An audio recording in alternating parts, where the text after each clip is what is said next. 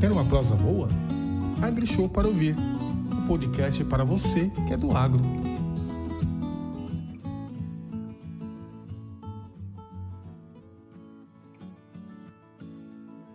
Segundo o relatório da Organização das Nações Unidas para Alimentação e Agricultura, 30% da demanda mundial por energia são utilizados pelos alimentos gerados da cadeia agrícola. E com contínuo crescimento populacional, o consumo por alimentos mantém-se em crescimento.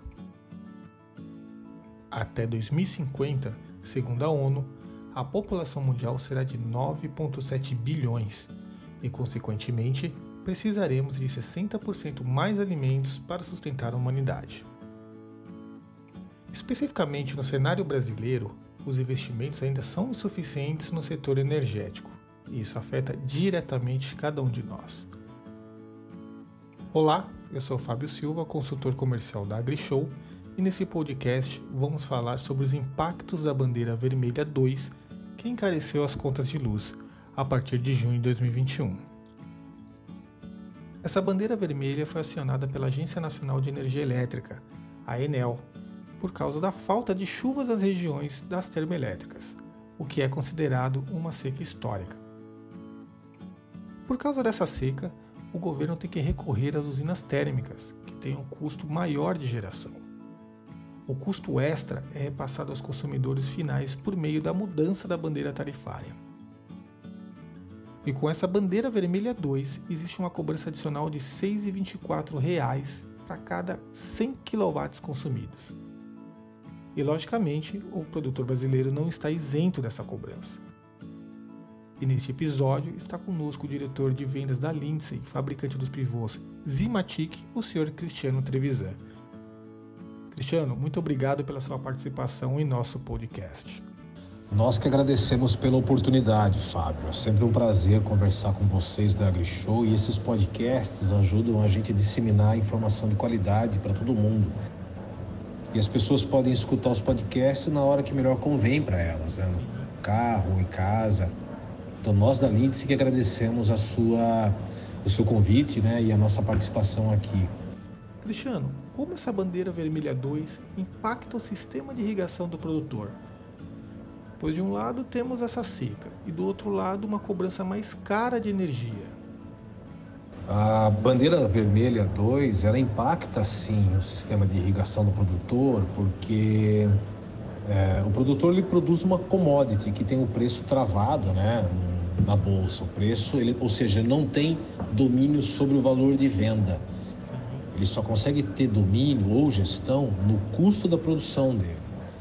Então, se a produção tem um aumento de custo em função da bandeira vermelha, ele é sim impactado diretamente na lucratividade do negócio dele, tá? Né? De um lado ele tem seca, do, do outro lado ele tem uma cobrança mais cara de energia.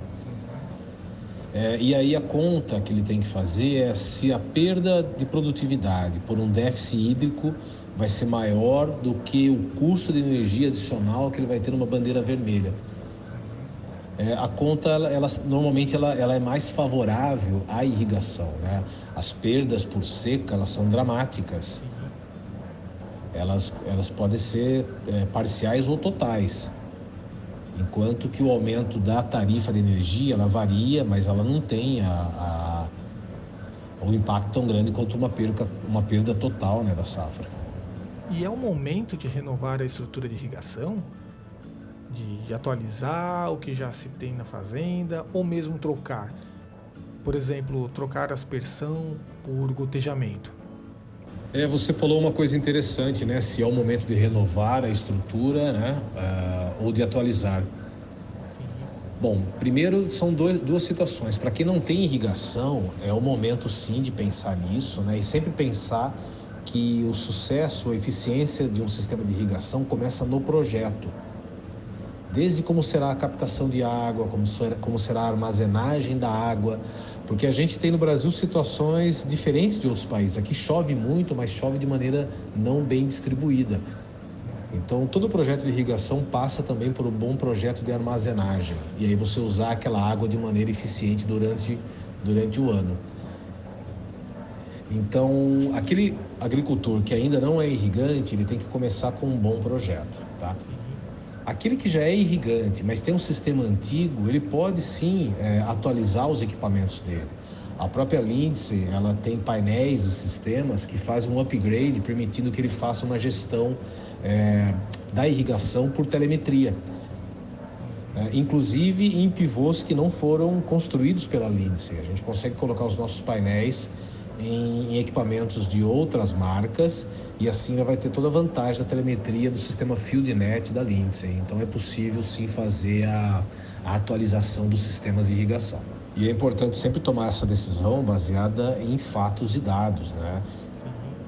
Então quem está pensando em, em, em estimar se vale a pena trocar o sistema de irrigação, eu recomendo que chame um especialista da área, que faça um estudo, que faça uma análise de demanda, inclusive, de quanto que ele está gastando energia, que ele cheque os contratos que ele tem com as é, distribuidoras de energia elétrica para ver se o contrato dele não permite algum tipo de flexibilidade, para que ele entenda que o horário que ele está parando o pivô no momento de pico é o correto.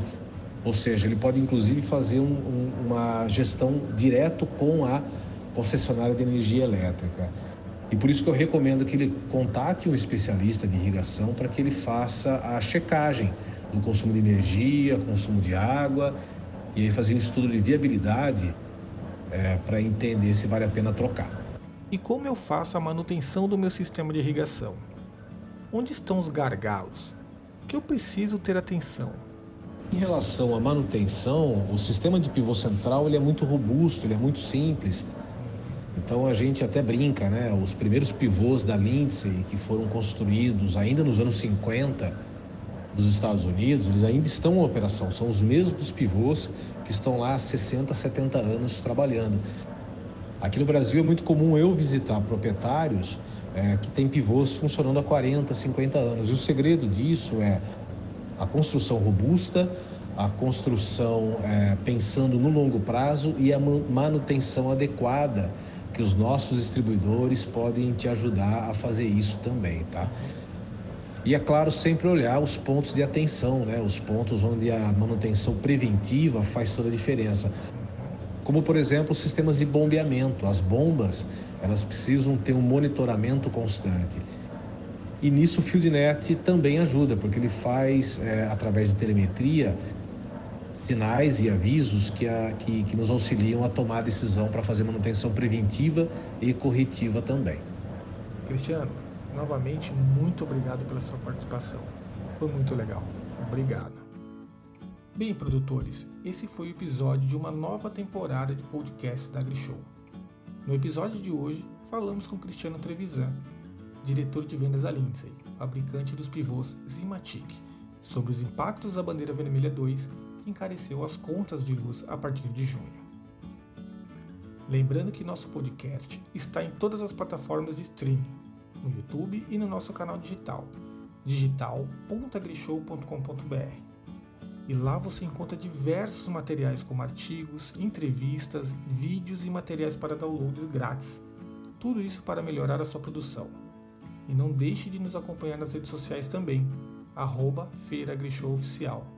Muito obrigado e até o próximo episódio.